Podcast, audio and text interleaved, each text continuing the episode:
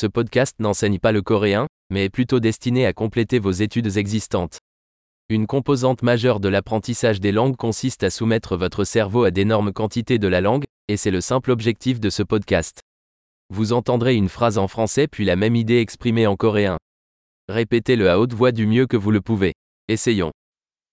J'aime le coréen. 나는 한국어를 사랑해요. Super.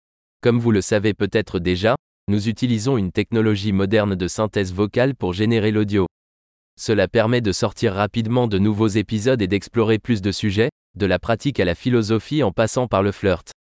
Si vous apprenez des langues autres que le coréen, retrouvez nos autres podcasts, le nom est comme le coréen Learning Accelerator mais avec le nom de l'autre langue. Bon apprentissage des langues.